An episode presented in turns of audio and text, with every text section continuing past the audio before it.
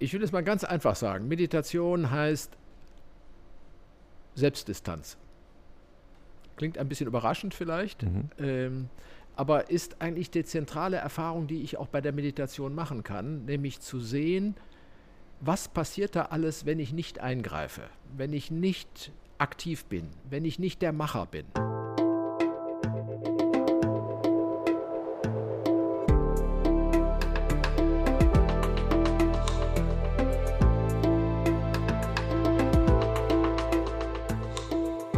Willkommen bei dir, der Seven Mind Podcast mit Impulsen für ein gutes Leben. Für alle, die mehr Achtsamkeit und Gelassenheit in ihren Alltag bringen möchten. Hi und herzlich willkommen im Seven Mind Podcast. Mein Name ist René Träder und das ist eine besondere Folge, denn es ist eine Interviewfolge, der zweite Teil vom Interview mit Paul Kotes. Im ersten Teil haben wir ihn noch mal ein bisschen genauer kennengelernt. Er hat sieben Fragen gezogen. Ich glaube, er hasste dieses Spiel, aber die Antworten waren dann trotzdem sehr spannend.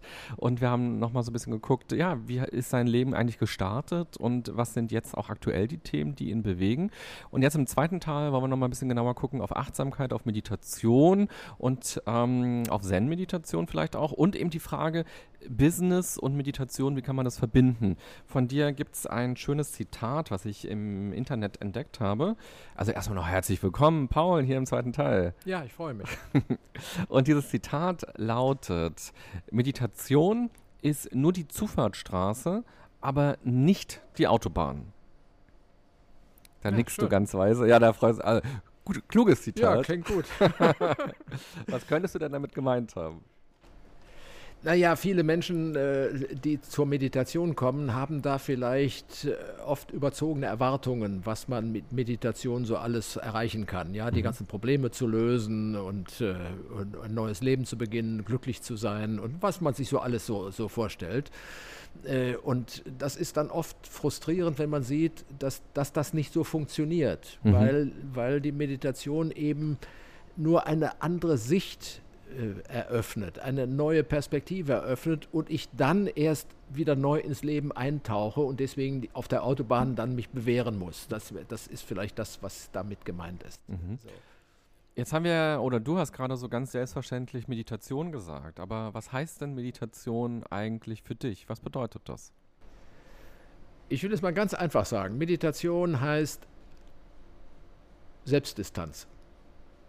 Klingt ein bisschen überraschend vielleicht, mhm. ähm, aber ist eigentlich die zentrale Erfahrung, die ich auch bei der Meditation machen kann, nämlich zu sehen, was passiert da alles, wenn ich nicht eingreife, wenn ich nicht aktiv bin, wenn ich nicht der Macher bin oder die Macherin bin, je nachdem.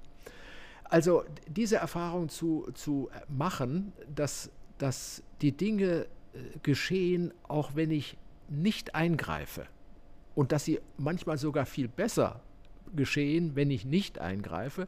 Das ist eine, eine, glaube ich, ganz wesentliche Erfahrung, die ich in der Meditation machen kann. Die kann ich auch anders machen, aber Meditation hilft eben enorm, sozusagen aus diesem Dur, äh, also diesem Macher, Muss-Verpflichtungen, die wir alle so mitbekommen im Leben, herauszukommen. Mhm.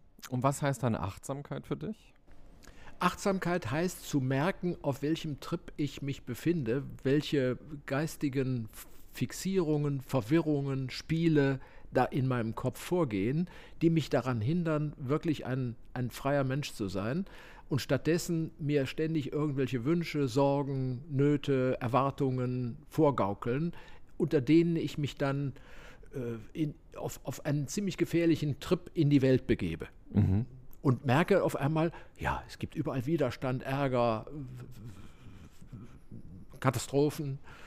Ja, und Meditation hilft eben dazu, den Abstand dazu zu haben, äh, das anders sehen zu können, dass ich es besser integriere in mein normales Leben. Mhm.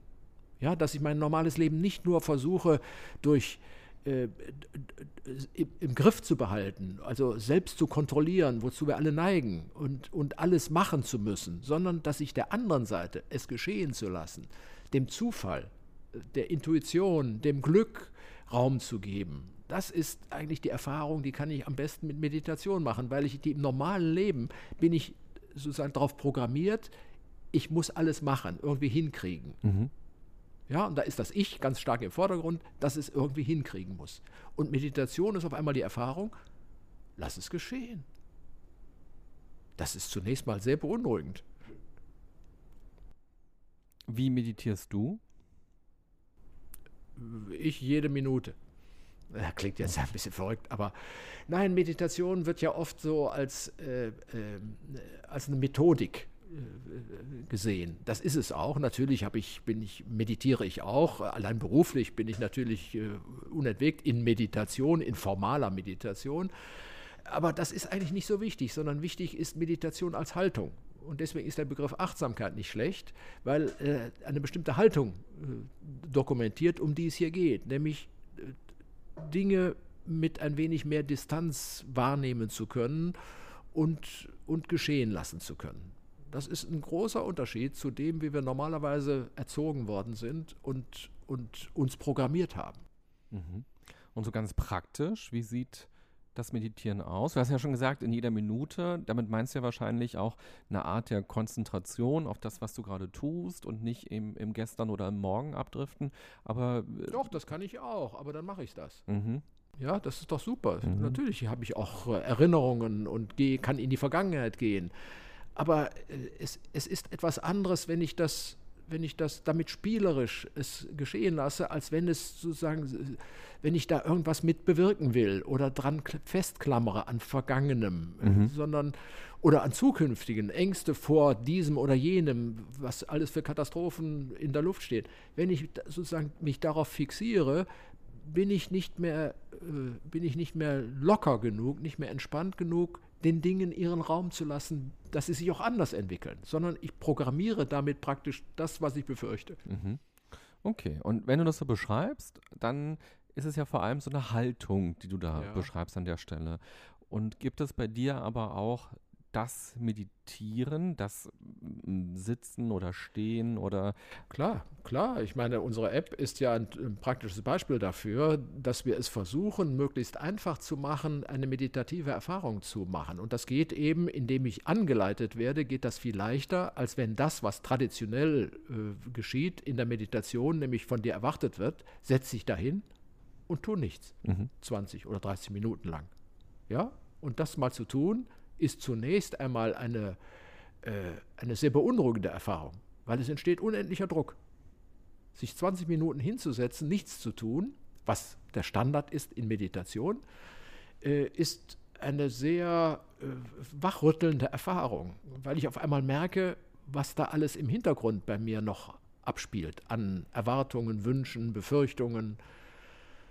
Aber ich merke auch, es ist eine sehr bereichernde Erfahrung weil ich auf einmal äh, sozusagen einen ein Hauch von Freiheit erfahren kann. Wenn man es durchhält? Wenn man erstens es durchhält und zweitens sieht, das sind alles nur Programme, mit denen ich mich herumschlage. Das mhm. ist nichts Fixes, das ist nicht die Wirklichkeit, mhm. sondern es sind Programme, die ich bisher als Stelle von Wirklichkeit genommen habe und in die ich mich sozusagen verbissen habe. Mhm. In, in, der Tradition heißt das Anhaftung. Ja, ich, ich klemme mich also an irgendeine Überzeugung, an irgendein Verhalten, an irgendein Muster. Und alles das, und deswegen ist die Zen-Meditation so hilfreich, weil sie, weil sie den Anspruch hat, das alles erst einmal in Frage zu stellen. Alles. Alles, was ich heißt, alles, was ich für wichtig halte, alles, was ich denke, alles, was mir, was mir sozusagen an, an Bedeutung mitgegeben worden ist, so was ich mir selbst erfunden habe, wird erstmal in Frage gestellt. Und das ist extrem hilfreich. Es ist wie ein, ein Reset, wenn man es mal so mit einem Computer vergleicht, mhm. dass man mal alles wieder auf Null stellt und man neu anfangen kann. Das ist enorm hilfreich. Mhm. Das heißt, du machst die Zen-Meditation, du praktizierst sie. Und sind es bei dir diese 20 Minuten morgens oder abends? Wie sieht es ganz praktisch bei dir aus? Also ich habe ja schon im ersten Teil äh, gesagt, ich mache auch viele Körperübungen, die meditativen Charakter haben, Qigong oder Yoga, äh, aber eben auch einfache stille Meditation, sich mal hinsetzen, nichts tun. Einfach nur sitzen, einfach nur da sein, nur präsent sein. Und das am frühen Morgen ist wunderbar, wenn man die Zeit dafür hat. Mhm. Ja, und dass man die Zeit nicht hat, was viele Leute sagen, halte ich für, gelinde gesagt, eine Ausrede. Mhm. Ja, es ist eine große Selbstlüge zu sagen, ich habe keine Zeit. es geht ja nicht darum, dass ich jeden Morgen zwei Stunden meditiere. Wenn ich jeden Morgen sieben Minuten meditierte, wäre das schon mal ein guter Anfang. Da würde ich mhm. nämlich erleben und erfahren, worüber ich hier gerade spreche. Und mhm. das ist etwas anderes, wenn ich das erlebe und erfahren kann, als ob ich jetzt so, ja, vielleicht hat er recht, vielleicht auch nicht. Mhm. Ja, mach es, probier es aus. Und wenn du merkst, es tut dir gut, hast du eine ganz andere intrinsische Motivation, als wenn du gesagt bekommst, du musst jeden Morgen eine Stunde meditieren. Ja, ich kenne das von den Seminaren, wenn die länger dauern. Das sagen die Leute hinterher, ja, was mache ich jetzt, wenn ich zu Hause bin? Ich richte mir eine kleine Meditationsecke ein und werde jetzt jeden Morgen meditieren. Und ich weiß schon, was passiert. Die kommen nach einem halben Jahr wieder und sagen, ja, irgendwie hat das nicht so geklappt, ich habe keine Zeit gehabt. Das heißt, wenn ich den Anspruch habe, ich muss meditieren, ist das Risiko des Scheiterns viel größer, als wenn ich erfahre, hey, das tut mir super gut. Ich mache das einfach. Ja, es gibt auch Tage, wo ich morgens nicht meditiere. Damit ich aus der Zwanghaftigkeit rauskomme, damit ich nicht sage, jetzt muss ich jeden Morgen 20 Minuten meditieren. Und wenn das nicht geht, geht die Welt unter. Mhm ist genauso idiotisch, als wenn ich nicht meditiere. Mhm. Oder sogar noch schlimmer. Ist ja eigentlich bei allen Dingen im Leben so. Auch wenn man sich jetzt vornimmt, ich will mich gesünder ernähren und ich mache da so ein Dogma draus. Und das erste Mal, wo ich wieder anfange, Erdnussflips zu essen, ist dann gleich, okay, ich bin gescheitert, jetzt ist alles vorbei. Genau. Aber äh, sich eben zu sagen, okay, in der Tendenz will ich mich gesünder ernähren und ich weiß, das und das bedeutet gesünder ernähren. Und so kann man es ja auch auf die Meditation auch übertragen. Ja, insofern ist Meditation eine Art Generalschlüssel mhm. für genau diese Effekte, die du gerade beschrieben hast. Mhm. Und das, was du davor beschrieben hast, ich glaube, das kennen ganz viele. Man war auf einem Workshop oder man war auf einem Seminar, man hat diese Erfahrung gemacht. Meditation hilft mir. Dann ist man hochmotiviert, bestellt sich aus dem Internet ein Sitzkissen und noch eine Musik-CD und ein Licht, was passt und ein Buddha und eine Kerze und so. Und nach drei Tagen stellt man fest, irgendwie, ich kriege das nicht integriert in meinen Alltag. ja. ja. Ja, das ist leider sehr häufig so, weil da der Anspruch eben nicht von innen ist, sondern von einem neuen Programm herkommt. Mhm. Und wie kann man diesen Anspruch von innen stärker kitzeln? Indem ich die Zwanghaftigkeit durchschaue. Mhm. Ich sage nicht gleich aufgebe, weil das ist schwer, sondern durchschaue, indem ich sehe, ja, ich sitze hier jetzt nur aus Pflicht aus, weil ich, weil ich meine, es muss so sein. Und alles, was mit muss verbunden ist, ist für den Menschen nicht besonders günstig. Mhm was jeder sofort nachvollziehen kann. Und wie viel Muss haben wir im, im Leben? Ja. ja. Das Einzige, wo ich wirklich muss, ist zur Toilette. Alles andere ist relativ. Mhm. Das heißt ganz praktisch, dass man eher sagen würde, also ich möchte die Meditation stärker in meinem Leben verankern und mal gucken, ob ich das morgen früh hinbekomme. Ja, das ist natürlich eine, eine Gratwanderung zwischen schludrig laufen lassen und Disziplin. Mhm. Und die muss ich hinbekommen. Da muss ich, sage ich jetzt auch schon. ja. Also die wäre gut, wenn ich die hinbekomme, weil, weil in dem Moment, wo ich es als Pflicht mache, ist der Druck, es zu überwinden, weil Pflicht ist unangenehm, ist relativ groß. In dem Moment, wo ich sage, ich lasse es mal kommen und gehen, wie es sich ergibt, ist das Laissez-faire, ist das Laufen lassen sehr verführerisch. Ach, dann habe ich es doch wieder vergessen, jetzt habe ich schon drei Wochen vergessen, jetzt bin ich dann ganz raus. Das heißt, ich brauche also eine gewisse Routine, wie das Zähneputzen von mir aus. Mhm. Ja, wo ich auch am Anfang sage, na, nicht, wenn ich als erstes Mal Zähne putze, sagt kein Mensch, das ist toll. Ja, aber erst wenn ich verinnerlicht habe, das, das hat seinen Sinn, das ist okay, das tut mir gut und ich habe eine gewisse Regelmäßigkeit entwickelt, ohne dass ich zwanghaft bin. Ja, heute Morgen habe ich mir meine Zähne nicht geputzt, weil es nicht ging. Mhm. Ja, andere Leute sterben darüber mhm. und sagen, oh, ich habe die Zähne nicht geputzt, muss direkt Kaugummi kaufen oder was auch immer. Mhm. Nein, ich kann auch mal einen Tag ohne Zähneputzen überleben. Ich kann auch einen Tag ohne Meditation überleben. Aber ich habe trotzdem die Routine, dass ich darauf achte, dass ich Meditation versuche in mein Leben zu integrieren. Und mir ist lieber, dass ich das tue mit ein paar Augenblicken, als mit einer halben Stunde, die mir nach ein paar Tagen leid tun oder lästig werden. Mhm. Und du schaffst, also ist auch wieder dieses ähm, marathonmäßige Denken, aber du schaffst quasi auch jetzt inzwischen schon eine halbe Stunde, eine Stunde tatsächlich nur da zu sitzen? Naja, ich bin natürlich durch meine Tätigkeit in diesem Business, jetzt mal in Anführungszeichen, bin ich natürlich ständig in, im Sitzen, in der Meditation, einfach durch Kurse, durch mhm. Anleitungen, mhm. wo ich mit meditiere. Und das ist, äh, deswegen habe ich, eine, ich mal, es ist für mich einfacher und leichter. Aber was ich sehe, ist eigentlich, das ist ja immer eine Sondersituation. Ja, wenn ich irgendwo 20 oder 30 Minuten sitze, ist das eine Sondersituation. Das ist ja nicht das Leben. Mhm. Sondern wie kriege ich das, was da in dieser Meditation, diesen 20, 30 mhm. Minuten vielleicht passiert, wie kriege ich das übertragen in meinen Alltag? Und das geht nicht dadurch, dass ich jetzt einfach sozusagen die Meditation als, als Macheinheit rausnehme und sage, okay, die mache ich jetzt jeden Tag zweimal, passiert gar nichts. Mhm. Nur Widerstand sondern ich muss sehen, dass ich das, was die Meditation in der Essenz ausmacht, dass ich versuche, die in den Alltag zu integrieren. Und da behaupte ich mal, äh, das ist besser, wenn ich das mit 20 kleinen Momenten, ich sag mal eine Mini-Meditation von 30 Sekunden mache am Tag, wo ich sage, wow, das tut mir gut, das ist ja toll. Bin ich mal wieder zurückgetreten von mir selber, von dem ganzen Wahnsinn, der mich umgibt. Ja, kann ich mir den nochmal mit Abstand angucken. Wenn ich das 20 Mal am Tag mache, führt das zu einem völlig anderen Leben. Mhm. Als wenn ich morgens sage, so jetzt muss ich eine Stunde meditieren oder 30 Minuten meditieren. Ja, jetzt habe ich es geschafft. Und jetzt stürze ich mich. Genau, jetzt kann der Stress beginnen. Jetzt kann der Stress beginnen. ja. Genau. Mhm. Und ist es denn ein Nichts, also da, da, was du dann erlebst, oder ist es dann doch schon so, dass du auch deine, deine Po-Knochen spürst oder dann eben auch denkst, äh, denkst, ich muss jetzt gleich noch Brot kaufen gehen? Ja, natürlich. Mhm. Alles das, was, was jedem passiert, passiert mir auch. Vielleicht nicht mehr so in der Dramatik, wie das oft ist, äh, wenn man zum ersten Mal anfängt äh, loszulassen, was mhm. ja das Zentrum des, des Meditierens ist. Äh, das ist erst einmal natürlich eine ziemliche Schlüsselerfahrung. Äh, ja, und äh, aber das hört nie auf. Also, dass, dass du irgendwann sagst, so jetzt äh, meditiere ich da und bin entrückt, das Leben geht an mir vorüber, was auch gar nicht der Sinn der Sache ist. Mhm. Es ist ja kein, kein sich vom Leben abwenden, sondern es ist ja ein sich auf die Gegenwart einlassen können. Mhm. Und das ist eine, eine so beglückende Erfahrung wenn es mal gelingt. Mhm. Und so kurze Momente sind viel einfacher als 30 Minuten oder mhm. 20 Minuten. Mhm. Ja, du, du sagst es so selbstverständlich, aber ich glaube, das ist genau auch der Punkt, wo sich ganz oft der Weg trennt zwischen ich meditiere weiter, ich nutze diese Technik oder was auch immer ähm, in meinem Leben oder ich habe das Gefühl, ich bin gescheitert, weil ich hatte diese Gedanken. Also ganz häufig kriege ich E-Mails, wo Leute sagen, mach doch mal im Podcast ein Thema dazu, wie man quasi richtig meditiert, weil ich kriege immer noch Gedanken zwischendrin. So, ich sitze ein paar Minuten und ich merke, ich schaffe das nicht, an nichts zu denken. So. Und ich glaube, ganz vielen Menschen geht es so, dass diese Erwartungshaltung so da ist.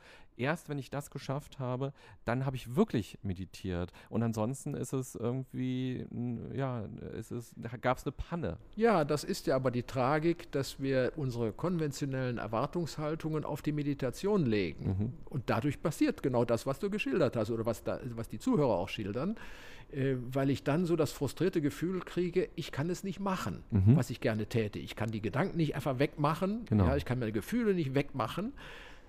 Aber darum geht es gar nicht bei Meditation, sondern es geht nur darum, und zwar ausschließlich darum, es wahrzunehmen. Mhm. Sonst nichts. Es geht nicht darum, irgendwas wegzumachen. Weder Schmerzen, noch Gedanken, noch Gefühle, sondern nur wahrzunehmen. Weil auf diese Weise durchschaue ich auf einmal die Strukturen und die eigenen Mechanismen, in denen ich mich selbst ins Gefängnis gebracht, in mein eigenes Gefängnis gebracht mhm. habe.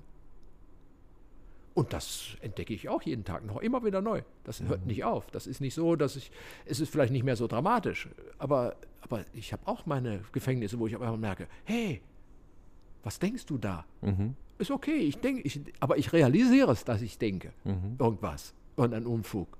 Und eine Fixierung. Ja, schön, dass du es sagst, weil ich finde immer schade, wenn Leute für sich selbst so einen Stempel irgendwann haben, ach, für mich ist offenbar Meditation nichts, ich kann ja. das nicht. Ja, das stimmt. Das ist leider, ist das oft so, dass, dass dadurch so eine Enttäuschung. Das ist aber nur ein Zeichen dafür, dass ich noch nicht richtig verstanden habe, was, was das Wesen der Meditation ist. Das mhm. ist nämlich sozusagen die andere Seite des aktiven Lebens, nämlich das Passiv. Mhm. Ja, das ganze Leben besteht ja immer aus zwei Seiten. Immer. Egal, was wir machen und tun oder lassen. Immer zwei Seiten. Wir versuchen aber uns auf die eine Seite, nämlich das Tun, das Machen, das Durchsetzen, zu fokussieren. So, Meditation ist genau die andere Seite und deswegen ist die auch so widerspenstig. Mhm. Weil, wenn ich ein Macher bin und irgendwas hinkriegen will, naja, loslassen. Es gibt eine schöne Geschichte. Hängt ein Mann an einem Ast über, einem, äh, über einer Schlucht. Unten in der Schlucht, ganz unten ein Fluss und da sitzen die Krokodile. Das heißt, wenn er loslässt, fällt er herunter. Und wird gefressen. Wird gefressen. Also, er ist völlig verzweifelt und in seiner Not fällt ihm ein, ich war doch mal gläubig und der liebe Gott, der kann alles. Also ruft er laut, Gott, jetzt ist die Gelegenheit mal zu zeigen, dass du wirklich da bist, dass du für mich da bist. Gott, bitte jetzt gleich, ich kann nicht mehr, du musst mir jetzt helfen. Und tatsächlich, nach einem Augenblick kommt die Stimme, ja, hier ist Gott. Was soll ich für dich tun? Ja, du musst mich retten, ich bin jetzt hier in Lebensgefahr, bitte rette mich, was soll ich tun? Und die Stimme antwortet, lass los. Erfahren wir noch, wie es dem Mann ergangen ist? Das bleibt natürlich offen, weil das ist eine Erfahrung, die in der Meditation ständig passiert, dass ich keine endgültigen Antworten bekomme, sondern nur das Dilemma mir deutlich wird. Mhm. Und das ist ja ein typisches Dilemma, nämlich, ich würde spontan würde ich sagen, wenn ich loslasse, bin ich tot. Da brauche ich den lieben Gott nicht für. Mhm. Ja? Umgekehrt, wenn ich nicht loslasse, was passiert dann?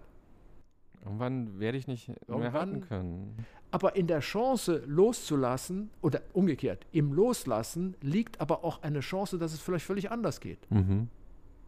Ja, und das ist eigentlich das Bild dieser Geschichte. Der Gott steht jetzt mal hier für das Schicksalhafte. Mhm. Der tut ja nichts. Ja, der ist ja nicht so, dass er sagt, ich rette dich da lass ihn los, sondern, sondern es geht darum, dass wir die Erfahrung des Loslassens als eine mindestens genauso gute Variante wie die Erfahrung des Machens. Mhm.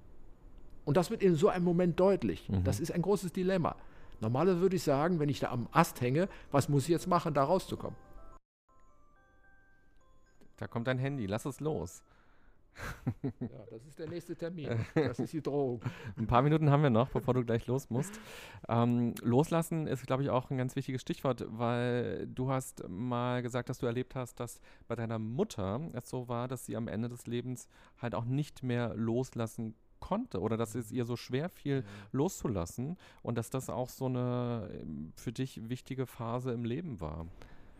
Ja, das ist ja so, dass wir, dass wir das ist ja die große Übung am Ende des Lebens, äh, dann wirklich loslassen zu können. Ähm, das ist sozusagen die, die, die Abiturprüfung mhm. des Lebens. Weil, aber deswegen glaube ich, ist es so wichtig, dass wir das Loslassen insgesamt lernen. Ja. Als, als sozusagen als alltägliche Fähigkeit. Äh, weil es ja auch dazu führt, dass viele Auseinandersetzungen dann anders sind. Mhm. Ja, das, ich kenne das ja von, von vielen Meetings im, im Berufsleben, wo, wo Meinungen äh, sozusagen ständig nur hin und her ausgetauscht werden. Keiner lässt los. Mhm. Ja, das hat immer Aspekte vom Kampf. Irgendeiner will gewinnen. Und wenn wir Meditation vor einem solchen Meeting machen, ist oft der Effekt, dass dieses dass das leichter wird, dass die Leute mehr losgelassen haben und sagen, okay, lass uns mal gucken, dass es vielleicht auch anders geht. Mhm. Und dann kommt man auf neue kreative Ideen. Deswegen ist Loslassen so, so unglaublich hilfreich und wichtig, weil erst durch das Loslassen ermöglichen sich auch neue Varianten, schöpferische Prozesse. Mhm. Also man kann es quasi im Alltäglichen trainieren, diese Fähigkeit des Loslassens, um dann eben auch mit den großen Fragen des Lebens eine andere Exakt. Form der Lockerheit ja, genau, oder. Genau. Es ist viel einfacher, wenn ich im Kleinen mal ausprobiere, was passiert eigentlich, wenn ich, mhm. wenn ich das, was ich gerne im Moment erreichen möchte, wenn ich, wenn ich feststelle, es will nicht so. Ich sage immer es, mhm. nicht ich. Es will nicht so. Mhm. Ja, ist sehr hilfreich zu sagen, okay, dann gucke ich mal, was will es denn? Mhm. Ja, wir haben das ja eben hier bei diesen Aufnahmen gesehen, wie das Setting war. Da mussten wir uns umstellen. Wir wollten es eigentlich anders haben, aber es hat sich dann anders ergeben. Du siehst, es ist ein, eine gute Situation daraus entstanden. Mhm. Du siehst dich ja als Brückenbauer zwischen der Wirtschaft oder der, der Businesswelt, der Arbeitswelt und dem, was Meditation oder Achtsamkeit sein kann, auch mit Spiritualität enthalten. Kannst du uns so ein bisschen Einblicke nochmal geben, wie kann Achtsamkeit, wie kann Meditation das Arbeitsleben bereichern? Vielleicht würdest du sogar die Hypothese aufstellen und sagen, eine nachhaltige Wirtschaft, ein nachhaltiges Arbeitsleben, gerade in der jetzigen Zeit, geht eigentlich gar nicht, ohne dass man sich mit diesen Themen auseinandersetzt. Ja, oder man kann das auch andersrum sagen, äh, wenn wir dieses Wirtschaftssystem weiter so verfolgen, wie es sich im Moment konzipiert hat, weil ich nicht sage, dass es böse ist, sondern, sondern es hat sich einfach so konzipiert, laufen wir immer tiefer in den, in den Mist hinein, mhm. weil das verselbstständigt sich, diese Einseitigkeit, die in diesem System ist, diese, die, die, die, so, so wie es ist, wird es auf Dauer nicht weitergehen, weil es so einseitig fokussiert ist auf die Machermentalität, auf das, auf das Durchsetzen, das Kriegerische, mhm. was da drin ist. Und wir sehen heute, dass viele Unternehmen, gerade junge äh, Unternehmen und Start-ups, die anders dran gehen, wo der spielerische Aspekt, es zuzulassen, es fließen zu lassen, äh, eine viel größere Rolle spielt und dass das auch erfolgreich sein kann. Mhm. Das ist eine wichtige Erfahrung für Unternehmen, die bisher gedacht haben, wir können nur erfolgreich sein, wenn wir es mit Gewalt versuchen, Dinge durchzusetzen. Mhm. Zielorientiert, macherorientiert, ergebnisorientiert.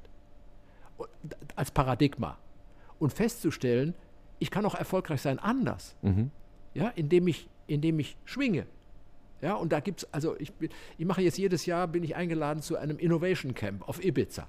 Toll. Mhm. Da kommen Leute zusammen, die sind professionell Innovatoren. Gibt es in vielen Unternehmen. Ja, und was haben die festgestellt? Innovation geht am besten aus einer meditativen Haltung. Mhm. Weil sich die Dinge auf einmal öffnen und sich Neues ergibt. Jeder Künstler kennt das. Mhm.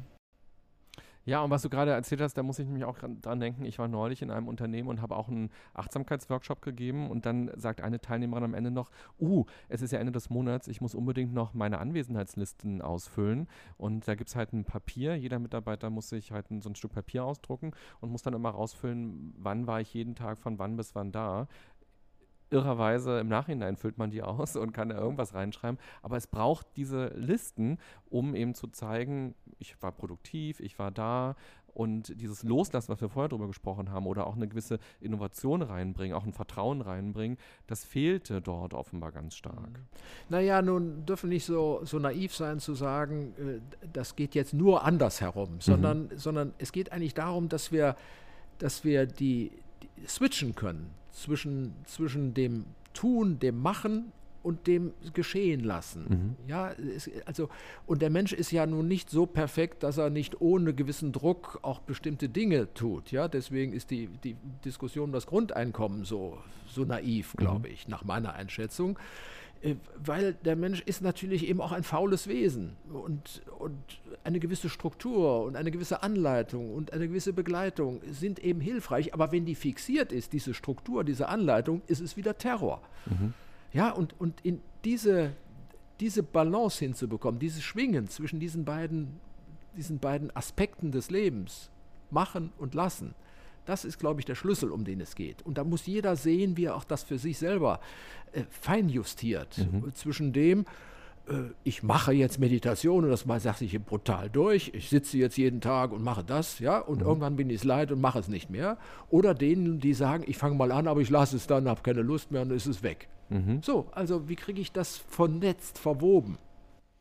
Was würdest du denn sagen, wie kann es gelingen, so eine Haltung oder so eine Kultur auch in Unternehmen langsam reinzubringen? Naja, auch hier wieder durch Erfahrung. Und es gibt ja einige Unternehmen inzwischen, wo das äh, auch systematisch äh, eingesetzt wird, durchgeführt wird. Und die Erfahrung zu machen, dass Meditation einem Unternehmen äh, sehr gut tut, so wie es Menschen gut tut, tut es auch Unternehmen gut, weil dadurch auf einmal eine andere Kultur entsteht, die nicht mehr vom, von so einer intensiven Feindseligkeit im Grundtenor geprägt ist, sondern wo eher kooperative Aspekte sich ergeben. Mhm. Ja, dieses Lassen heißt ja auch, ich lasse den anderen. Mhm. Ja, nicht nur mich oder es.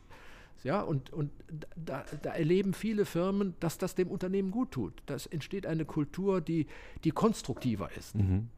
Was sind denn eben die kleinen Schritte dahin? Die kleinen Schritte sind einfache praktische Rituale, also ein stiller Moment am Beginn eines Meetings, einen stillen Raum im Unternehmen, eine, eine Kultur, die auch vom Unternehmensleitung her als äh, achtsam eingeschätzt werden kann, mhm. muss man vorsichtig mal sagen. Mhm. Ja, dass, dass, dass, ein, dass auch die die Leiter des Unternehmens oder die, das Top-Management, dass die also auch ein Gespür dafür haben, was das eigentlich meint. Deswegen kann man Meditation oder Achtsamkeit im Unternehmen nach meiner Erfahrung nicht von unten nach oben durchsetzen. Dann bleibt das immer auf der Ebene von, von Betriebssport mhm. oder Gesundheitsmanagement, sondern das ist eine Frage der Unternehmenskultur. Ob eine Unternehmenskultur, ich sage jetzt mal bewusst provokativ, altmodisch ist, nämlich der, der früheren kapitalistischen Struktur äh, nachläuft, oder ob es fortschrittlich ist und offen ist für solche, solche Tendenzen. Google hat das vorgespielt, ja, und du kann man denken über Google, was man möchte. Die haben es auf diese Weise geschafft, äh, ein, ein unglaublich lukratives Unternehmen zu werden. Mhm. Und wenn man jetzt diesen Impuls von dir aufnimmt, zum Beispiel zu sagen, zu Beginn eines Meetings machen wir eine Minute Meditation oder so, wie kann es denn gelingen, wenn man in einem Team ist, wo es zwei Leute gibt, die haben Meditationserfahrung, die sagen, super Sache, haben wir Lust drauf. Und dann gibt es aber fünf andere, die sagen, äh, Meditation habe ich noch nie gemacht und finde ich auch irgendwie komisch und brauche ich nicht und will ich nicht. Dann, wie kann man, also man kann ja niemanden zwingen, das äh, zu machen. Was würdest du da sagen, wie kann man das integrieren dennoch? Naja, bis jetzt werde ich ja auch gezwungen, im konventionellen Meeting das so zu machen, wie es konventionell vorgegeben wird. Ja, also äh, deswegen bin ich ja so sehr dafür, dass es auf, der, auf eine gewisse Unternehmenskultur gibt, wo so etwas auch eine, ein, einen Stellenwert hat. Mhm. Äh, da kann ich immer noch sagen, ich mache das nicht mit. Mhm. Aber wenn es, das, Kultur heißt ja auch, eine gewisse Gemeinsamkeit, eine gemeinsame Erfahrung zu machen. So, und, äh, und eine Unternehmenskultur hat jedes Unternehmen, ob du willst oder nicht. Und man kann die Unternehmenskultur auch prägen. Und mit solchen kleinen Ritualen, mit solchen kleinen praktischen Übungen oder ein stiller, äh, stilles Mittagessen oder, oder Zonen beim, in der Kantine, wo man still essen kann mhm. oder, oder viele Möglichkeiten, die sich aus dieser Haltung ergeben, die prägen eine Unternehmenskultur. Und ich bin sicher, und da gibt es viele Erfahrungen, da gibt es wenige, die sagen, nee, das mache ich nicht mit. Mhm. Weil das ist einfach, das ist einfach schöner, ist angenehmer. Mhm.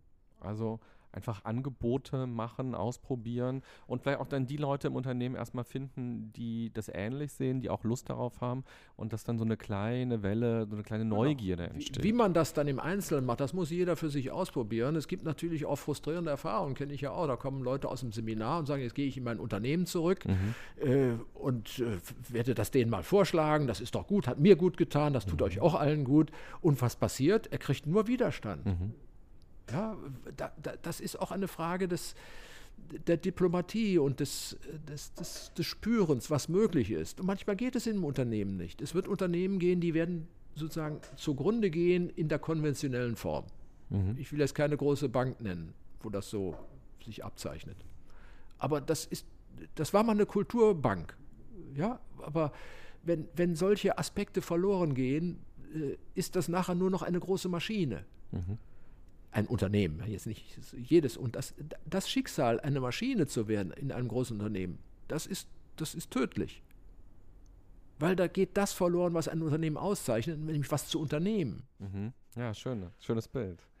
Das ist ja vielleicht auch das positive Bild, mit dem wir jetzt enden, äh, weil ich muss dich auch gleich loslassen. Haben wir ja viel darüber gesprochen, weil du hast gleich einen Termin im Anschluss ähm, dass man quasi nochmal sich überlegt, wir wollen was unternehmen und wir alle versuchen, das zu gestalten auf unsere Art und Weise. Ja. Deswegen bin ich ja auch so sehr für, für das Spielerische und für den Begriff des Spielens. Ja, mhm. ein Fußballspiel ist ja auch ein Spiel. Mhm. Und wir alle kennen das, wenn ein Fußballspiel zu einem Kampf wird, mhm. ist es nicht mehr attraktiv. Mhm. Aber wenn es ein Spiel ist, wo richtig auch intensiv gespielt wird, kann es ganz toll sein. Mhm. Ja, aber wenn es so kriegerische Komponenten kriegt, was man den anderen besiegen muss, ist der ganze Charme raus. Mhm. Und so ist das im Unternehmen auch. Wenn ein Unternehmen so verkrampft äh, siegen muss und die, die anderen vernichten muss, das sind ja auch so Vokabeln, die aus der, der Kriegsszene kommen, dann ist natürlich schon nicht mehr viel zu retten. Ja, aber ein, ein, ein Unternehmen, in dem gespielt wird, wo man verlieren kann, und das ist ein Spiel, das gehört dazu ja, da ist das eine ganz andere, hat das einen ganz anderen Charme, will ich mal sagen. Mhm. Schön, Paul. Es hat mich sehr gefreut, dass du dir die Zeit genommen hast, dass wir hier sitzen und reden konnten. War ein sehr schöner Austausch für mich. Wenn man noch mehr von dir, von deinen Gedanken erfahren will, du hast mehrere Bücher geschrieben. Da kann man reinlesen. Willst du eins besonders hervorheben? Oh, das fällt mir jetzt schwer. Alle kaufen? ja, es sind viele vergriffen, weil das Buchthema ist jetzt nicht mehr so mein Ding. Ja. Also fleißig Seven Mind hören. Das okay. ist das Beste. Gut. Kann man ja auch eine E-Mail schreiben, wenn man eine Frage hat? Ja, das. Äh Klar kann man das, machen ja viele. Äh, ich überlege jetzt, welche E-Mail-Adresse, dass äh, die jetzt so einfach ist. Muss ja auch nicht sagen, vielleicht wer wirklich Lust hat, der kann ja auch mal googeln und findet dich dann auch. Ja, und irgendwie wird man schon finden. Okay. Das gelingt ja einigen. Gut, also vielen Dank, dass du hier warst, Paul. Ja, alles Gute dann. Liebe Podcast-Hörerin, lieber Podcast-Hörer, also wenn du willst und motiviert bist, dann google mal nach der Mailadresse von Paul und frag ihn gerne, was du fragen willst. Und mich würde interessieren an der Stelle, was hast du aus diesem Gespräch, vielleicht aus dem ersten besonders mitgenommen und was würde dich denn noch interessieren? Also wenn Paul und ich uns jetzt nochmal treffen würden, ähm, wo würdest du gerne nochmal ein bisschen tiefer reinschauen oder welche Themen haben dir heute gefehlt und du sagst, hey, wenn ihr euch nochmal zusammensetzt, dann wäre total schön, wenn ihr über XY sprecht. Ich bin total gespannt und ich wünsche dir eine gute und achtsame Zeit. Bis bald, bye bye, sagt René Träder.